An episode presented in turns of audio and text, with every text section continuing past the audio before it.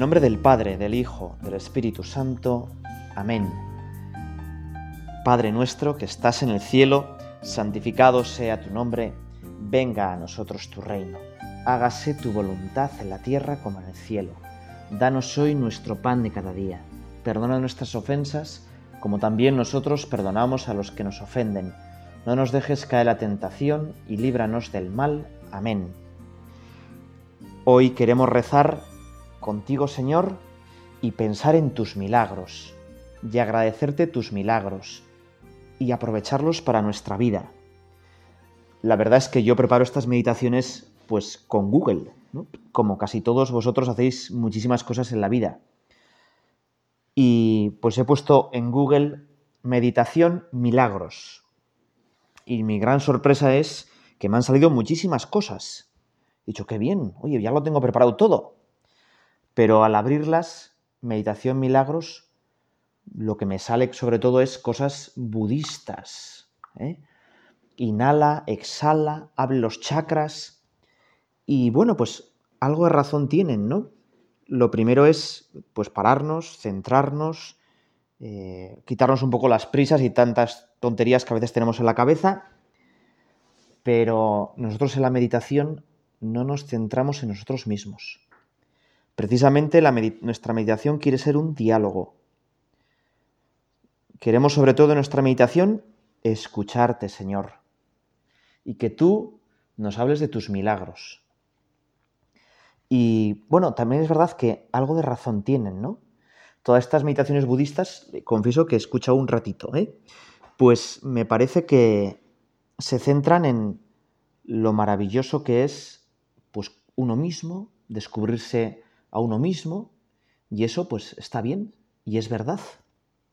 Y es verdad. Pero nosotros tenemos que ir un poco más allá, un poco más allá.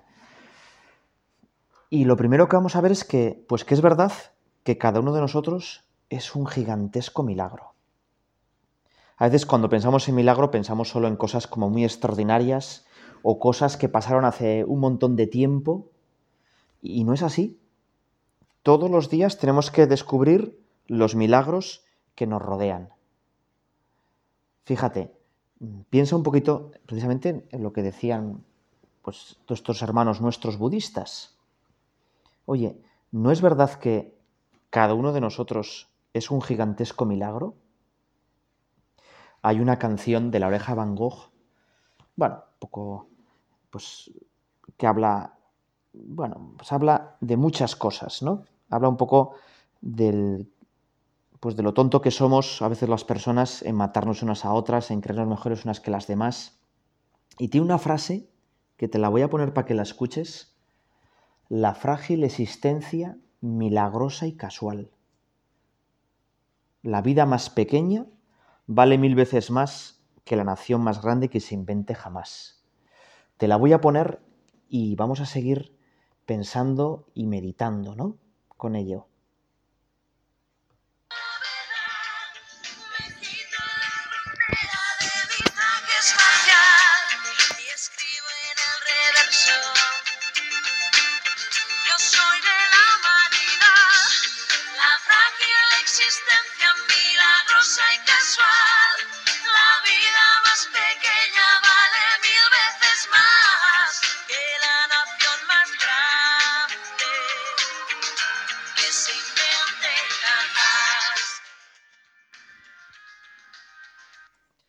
Canción, la canción habla, pues de, bueno, se llama Europa 7, es una nave que se llama así, Europa 7, que intenta descubrir otros planetas porque este lo hemos estropeado y que a veces intentamos descubrir grandísimas cosas y no nos damos cuenta de lo que tenemos, ¿no? Que... Y fijaos que eso, la frágil existencia milagrosa y casual. Y es verdad que cada uno de nosotros somos como un milagro. ¿eh? Estamos tan bien hechos, somos tan complejos, que todo esto sea casual, milagroso y casual. Nosotros no diríamos eso. Nosotros diríamos milagrosa y causal, porque hay una causa con mayúscula, que eres tú, Señor. porque tú has pensado en cada uno de nosotros y nos has hecho. Y de hecho, una vía para conocerte, Señor, es pues es esa. Es que estamos muy bien hechos. Es el asombro ante la naturaleza. Te voy a poner un ejemplo pues un poco tonto y si hay alguno de Bilbao que no se me enfade, por favor, ¿eh?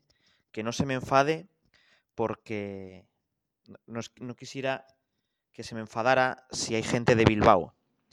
Bueno, pues el ejemplo es el siguiente. Imagínate pues una expedición ¿eh? de un club de montaña vizcaíno pues a una de estas cimas del Himalaya que nadie nunca ha hollado.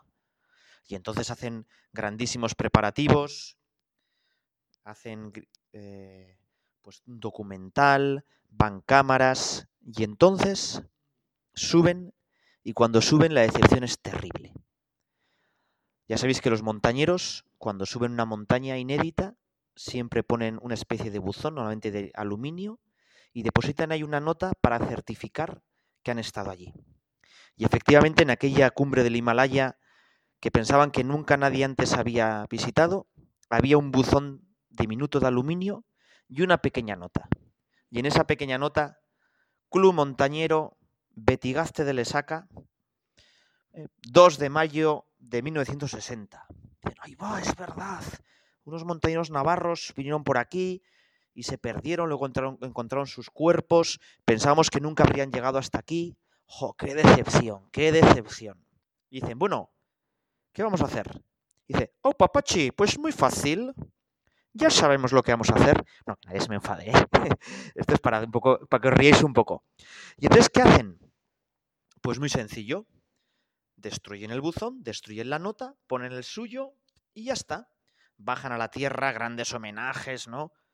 y les hacen una, una, entrevista, pues yo qué sé, uno de estos programas de moda, ¿no? Pues Jorge Javier Vázquez en Sálvame.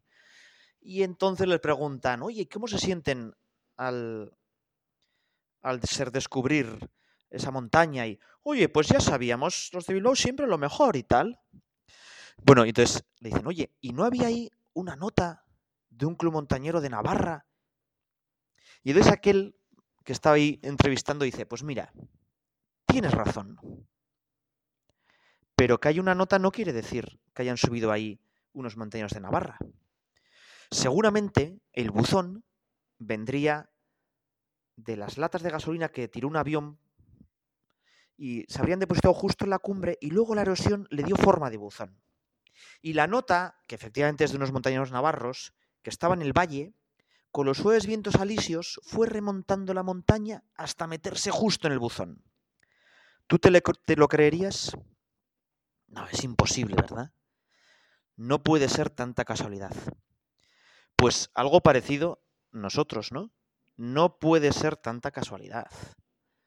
O sea, que del entrechocar de un montón de partículas fundamentales de protones y electrones salga la inteligencia de Mozart o de Einstein, yo no me lo creo.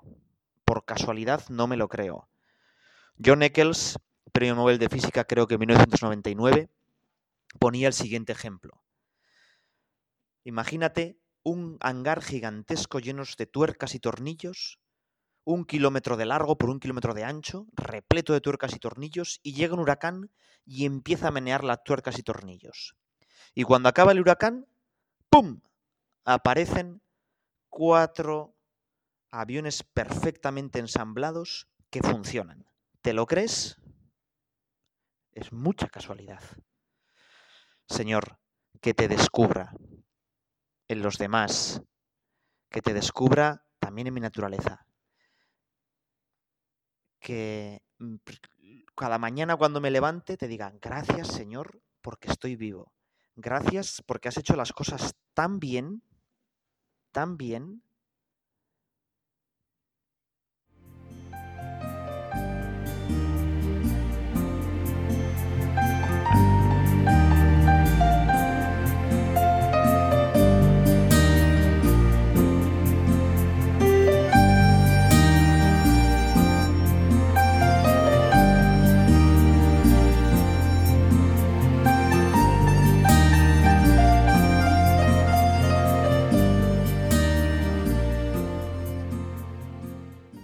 gracias Señor por cómo estoy hecho, ¿no? Y fíjate que vamos a abundar un poquito más en este segundo rato de, oración contigo, en esta idea, ¿no? Te voy a poner un ejemplo.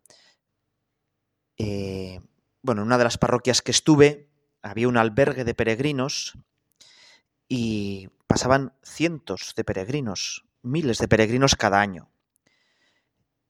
Y algunos de los peregrinos no eran peregrinos de verdad. Había como una distinción. Había algunos que eran peregrinos, que querían hacer el camino de Santiago pues con una dimensión espiritual, para encontrarse consigo mismo, para encontrarse con los demás, para encontrarse con Dios. Y otros eran turistas. Turistas, pues más o menos baratos, turistas en el Camino de Santiago, pero fundamentalmente turistas. ¿Y cómo se distinguía a los turistas de los verdaderos peregrinos? Bueno, pues porque el turista eh, exigía. El turista lo que buscaba era una colección de experiencias, almacenar fotos para colgarlas luego en Instagram, crecer como en algunos aspectos de su persona, pero en el fondo él intentaba conseguir todas esas experiencias y conseguir una serie de comodidades y muchas veces pagando. Claro, entonces el que paga puede exigir las experiencias eran como un derecho. Y entonces el, turista muchas veces se quejaba, oye, que no hay duchas para todos, que hemos tenido que esperar, oye, pues que el albergue está un poco, sucio, o que la cena está un poco mala. Y el turista exige. En cambio, el peregrino, mm, igual no es problema del dinero, el peregrino sobre todo agradece. Y el peregrino muchas veces va despacio. Y cada cosa que le dan es como un gigantesco regalo. Y no exige nada, solo agradece. Y quizá podíamos pensar tú y yo en nuestra vida, ¿qué somos más? ¿Turistas o peregrinos? Es decir, yo en casa, ¿cómo, ¿cuál es mi actitud? Voy exigiendo, oye, la cena, Oye, que, que no me has lavado bien los, los calcetines. Oye, quítate de ahí que quiero ver la tele. Y voy exigiendo y pienso que yo tengo derechos. Y derecho a estar pues cómodo y derecho a que me sirvan y derecho y no doy cuenta que, que no, que todo es un regalo. Que el principal regalo es, oye, estar en una familia poder convivir con, unas, con otras personas, ¿no? No te voy a poner este trocito de la oreja de Van Gogh, hoy estamos muy de la oreja de Van Gogh, pero eh, poder decir, fue un placer coincidir en esta vida, ¿no? Qué suerte tengo. Y con esto del turista o peregrino, lo mismo con todo lo demás. ¿No? Es decir, eh, ¿cuántas cosas desapercibidas de mi día a día tendría que agradecer? y me parecen tan normales. Y tenemos que agradecer pues que yo tengo, pues, por ejemplo, una casa. Y en esa casa doy a un botón y hay luz eléctrica. Y yo no me he dado a mí mismo la luz eléctrica, ni me la he procurado. Y tenemos que agradecer pues que hay carreteras y que hay pues trabajo y que hay escuelas y que hay hospitales y yo no es mérito mío, y lo tengo que agradecer. Y muchas veces, en vez de agradecerlo, lo exijo. Y entra ahí, pues no, es que yo pago los impuestos y entonces, y entra un poco pues la queja, la amargura. No, Señor, todo es un regalo. Y haz que yo eh, pues lo sepa descubrir. Si nos paramos a pensar un poco, cuántas cosas tenemos que agradecer. Somos como enanos a lomos de gigante. Y tenemos que agradecer mucho pues a, nuestros antepasados, a, nuestro, a la gente que ha trabajado, que se ha dejado la piel literalmente porque, para que nosotros viviéramos muy bien. ¿Eh? Bueno, y tenemos una suerte de vivir en el siglo XXI, pero increíble, ¿no? O sea, mm, qué maravilla tener Netflix. Pues es una maravilla, hay que dar gracias a Dios. Y tener videojuegos, y tener ordenador, y tener coche, y poder andar en bicicleta. Y todos esos inventos tan chulos. Es que la gente de la época de Jesús, los apóstoles, hubieran alucinado. La de capacidades que tenemos. Y a veces no lo agradecemos y no lo aprovechamos. Yo me imagino a San Pablo, si hubiera conocido Internet y el cine, bueno, es que madre mía, ¿no? Hubiera cambiado el mundo, ¿no? Es que bueno, ¿no? O San Francisco Javier con todas estas cosas, ¿no? Que tenemos hoy en día. Bueno, pues nosotros eh, agradecerlo, por supuesto, aprovecharlo. Qué suerte tenemos aprovecharlo. ¿eh? Y bueno, pues tenemos que agradecer todos los milagros que vamos a llamar naturales, ¿eh? todo lo que es la naturaleza. Mira, te quiero, no quiero mm, seguir adelante sin darte como dos datos súper curiosos, ¿no? Para pensar un poco que todo el universo está hecho como a la medida del hombre. Mm, te voy a dar, y a mí me hacen pues creer más en Dios. No sé si a ti, pero bueno, te voy a dar dos datos pues como muy tontos, ¿no? Entonces, el primero es, ¿cuántas veces eres más grande que un átomo? O, dicho de otro modo, ¿cuántos átomos cabrían en tu cuerpo? Bueno, pues así, en términos generales, es un número súper grande. Es un 1 con 50 ceros. Bueno, pues está muy bien, ¿no? Bueno, ¿cuántas veces es el Sol más grande que tú? Pues efectivamente, un 1 con 50 ceros. Es decir, somos como el término medio entre el Sol y el átomo. Es una cosa, me dice, bueno, pues somos eh, como. Estamos como bien hechos, la mitad. O, otro dato tonto. Si pusieran todas tus venas, tus arterias ¿eh? en fila, ¿cuántos kilómetros recorrería? Bueno, pues lo han hecho, lo han pensado, lo han calculado, yo no sé cómo muy bien, ¿verdad? Lo han calculado y es otra cifra gigantesca. 150 millones de kilómetros. Bueno, qué pasada, ¿no? Ahí va, que es justo la distancia media entre la Tierra y el Sol. eso, ahí va. ¿Todo esto es casualidad? ¿O estamos súper bien hechos, ¿no? Bueno, pues Señor, gracias, gracias y aprovechar tantas cosas buenas. Bueno, y te decía que tenemos que aprovechar y dar gracias por los milagros naturales. Pero es que además Dios decidió hacer milagros que vamos a llamar sobrenaturales. Es decir, decidió intervenir en nuestro mundo, en nuestra historia. A nuestra civilización occidental, todo lo que suene como milagroso es como sospechoso, ¿eh? como exageraciones. Y de hecho hubo un movimiento, no sé si te suena, un tal Renan, que intentó coger la vida de Jesucristo y quitarle todos los milagros. Y entonces, claro, Jesucristo es pues un tío fantástico, ¿no? Como el primer hippie de la historia, pero una persona sin más. Un hombre como tú y como yo. Y la iglesia entonces es una ONG. ¿eh? No, Dios decidió intervenir en la historia. Dios decidió hacerse presente, ya con el Antiguo Testamento, pero de manera muy especial con Jesucristo. Y Jesucristo hacía milagros. Y me diréis, bueno, ¿y cómo sabemos que hacía milagros? Bueno, pues mira, tenemos una cosa súper sencilla. Los judíos, en el Talmud, cuando hablan de que Jesús existió históricamente, dicen que era un hechicero peligroso. Decían que estaba endemoniado.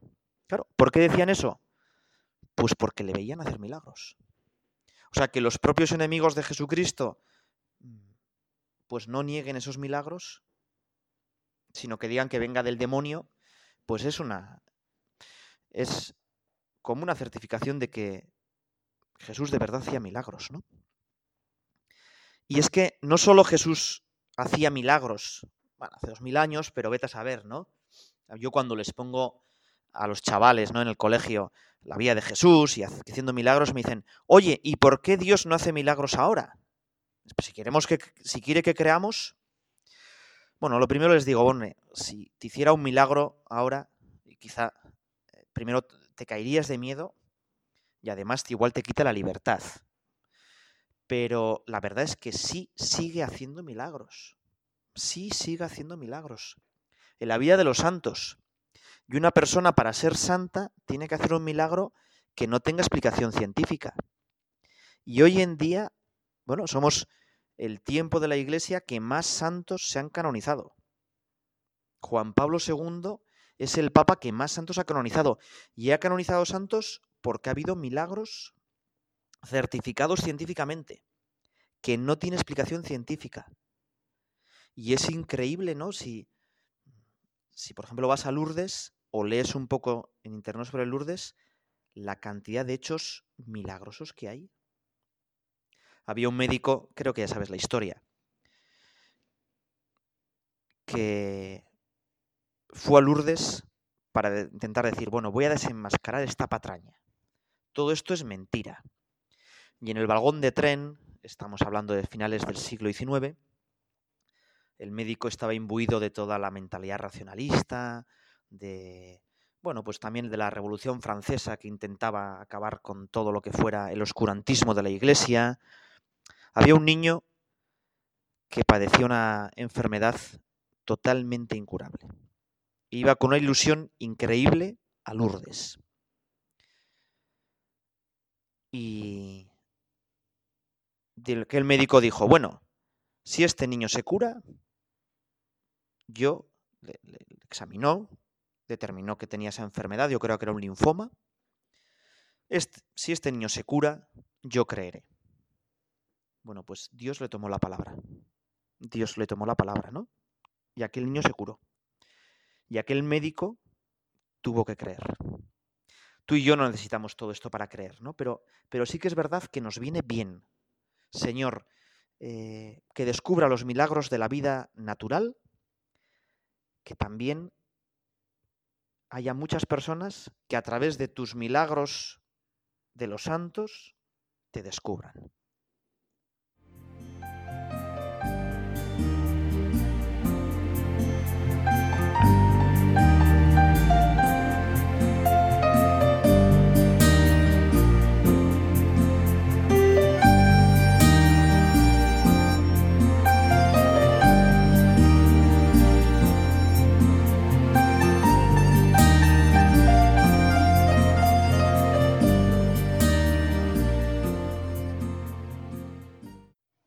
Milagros naturales, milagros de la vida de Jesús y hoy quisiéramos también rezar con San John Henry Newman, ¿eh? un santo que precisamente hace justamente un año era canonizado con grandísima alegría, ¿no? Y San John Henry Newman tiene una serie de sermones, sermones parroquiales, pues que yo te animaría a leerlos directamente, ¿no? En vez de aquí lo que te podamos contar. Pero queremos en este apartado de meditaciones católicas de vez en cuando ir comentando un sermón. Y tiene un sermón que es un poco la base de esta meditación, que intenta que la gente vea el gran milagro que es la vida de la iglesia, la historia de la iglesia. Fijaos que nos encantan las aventuras épicas. Pues yo qué sé, ¿no? El Señor de los Anillos, Star Wars. Y en esas aventuras épicas parece que los malos son muy poderosos y van a ganar. Y al malo, eh, bueno, el bueno le pasa todo tipo de cosas y sin embargo, precisamente el bueno sufriendo es como triunfa.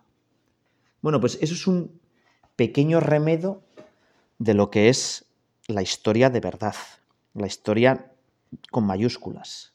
El mal, los malos parecen poderosísimos, parecen que van a ganar y sin embargo el bueno sufriendo, muriendo, el bueno con mayúsculas que es Jesucristo, ha triunfado. Y la iglesia, que es cuerpo de Cristo, pues pasa lo mismo. Y John Henry Newman coge una frase de Daniel, ¿no?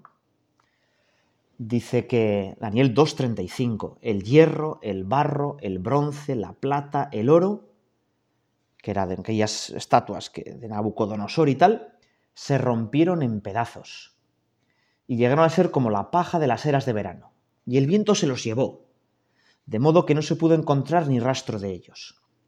Pero la piedra que golpeó la imagen, ¿eh? dice que hay una piedrecita que ¡pum! golpea la imagen y la rompe, se convirtió en una gran montaña y llenó toda la tierra. Bueno, y es verdad, ¿no? Los grandes poderes de este mundo, lo que nos apabulla, se hace todo pedazos y pasa. Y en cambio la piedrecita, el granito de mostaza que es la iglesia, cuánto ha crecido, ¿no? Cuánto ha crecido. Eh, y la verdad es que de doce judíos medio ignorantes, medio pescadores, uno se maravilla, por ejemplo, los primeros siglos, cómo se expandieron pues, por todo el imperio romano y muy pronto hubo pues, muchísimas comunidades cristianas, ¿no?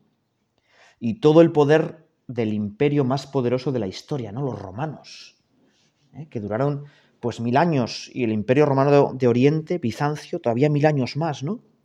Todo ese poder empeñado en perseguir a los cristianos y no pudo acabar con ellos. Fíjate que la persecución más cruel, más despiadada, más sistemática fue la de Diocleciano, año 303. A los 10 años hubo libertad religiosa y en poco más de 50 años después, la mayoría del imperio, prácticamente todos los habitantes del imperio romano ya eran cristianos. Hombre, eso es un milagro. Eso es un milagro, ¿no? Y Claro, pero si seguimos un poco adelante con la historia, pues ese imperio romano que ya había sido cristiano, a los poquísimos años de convertirse en cristiano, ni 100 años después de convertirse en cristiano, llegan los bárbaros y cae. Y muchos cristianos dicen, bueno, este es el final de la historia, llegan los bárbaros, qué horror, ¿qué vamos a hacer? Bueno, lo que vamos a hacer es evangelizar a los bárbaros. Y fíjate que esa caída de los del Imperio Romano se parece un poquito a nuestra época, porque los romanos vivían muy bien, tenían muchísimas comodidades, tenían más días de fiesta que de trabajo, como eran muy comodones, pues no querían luchar y no querían tener hijos, y poco a poco el Imperio Romano pues va perdiendo gas. Y en las afueras del Imperio Romano había muchísima gente que quería entrar dentro del Imperio Romano y vivir tan bien como ellos. Igual que hay muchísima gente hoy que quiere vivir a nuestro modo y entrar dentro de nuestras fronteras. Y tenían un, modo de vida pues muy, muy diferente. Y los romanos pensaban pues que eso iba a destruir toda su cultura. Y sin embargo, lo que hizo la iglesia fue evangelizarles. Y les evangelizó en su idioma, creando alfabetos para que pudieran leer y escribir la Biblia en su idioma, montando monasterios en sus propias tierras. La evangelización de los bárbaros fue una epopeya que duró casi mil años y que hizo que un montón de pueblos más conocieran a Jesucristo. La semilla del Evangelio que había fructificado dentro de la maceta del Imperio Romano se expande hasta abarcar toda Europa, ¿no? Y si seguimos un poco adelante, pues diríais, bueno, y entonces, eh, pues todo el lío, ¿no? De, en, el siglo XVI, ¿no? La mitad de Europa que se aparta del Papa, unas guerras de religión horribles, ¿no? Pero es justamente el siglo también en que la Iglesia se expande, pues también milagrosamente y casi casual, a otros continentes y se descubre América. Podían haber descubierto América los vikingos. Bueno, dicen que lo descubrieron, pero no colonizaron. O pues el imperio de Mali. Dice que también hubo un gobernante del imperio de Mali que se fue con no sé cuántos barcos y que nunca volvió. Igual llegó a América. Y entonces América igual podría ser musulmana. O los otomanos, ¿no? O yo qué sé. O igual haber venido los, los de América hacia aquí, porque era más fácil, porque los vientos alisios les ayudan. Pero bueno, quiso la providencia que fuera una de las pocas naciones católicas que quedaban en Europa la que descubrió América. Y hoy América es un gran continente y, esperanza de la Iglesia Católica, ¿no? Y de hecho nuestro Papa es de Latinoamérica. Bueno, yo qué sé, ¿no? Y a veces, eh, pues uno puede decir, bueno, pero el siglo XX, qué horror, ¿no? Que es, que cuántas guerras, qué, qué desastre, ¿no? Donde más había católicos, pues más se está perdiendo la fe, ¿no? Y qué, bueno, qué mal vamos. Y uno puede decir, bueno, pero aquí no hay nada que hacer. Bueno, pues yo qué sé. Dios algún plan tendrá. Confía. Y ya verás que a veces lo que parecía un desastre, no históricamente, es como una oportunidad. Voy a acabar con, con una cosa que sale en los de los apóstoles. Los apóstoles son perseguidos en Jerusalén, tienen que escaparse y eso es providencial. Lo que parece un desastre hace que los apóstoles vayan y se dispersen y lleguen a otros sitios, pues a Damasco, a Antioquía, y hace que la iglesia pues salga del, del núcleo de Israel.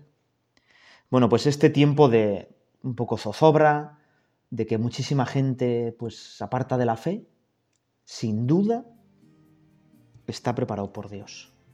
Y Dios de aquí va a sacar un gran bien. Tenemos que confiar más en su poder, más en su providencia y ver que de este tiempo Dios hará grandísimos milagros.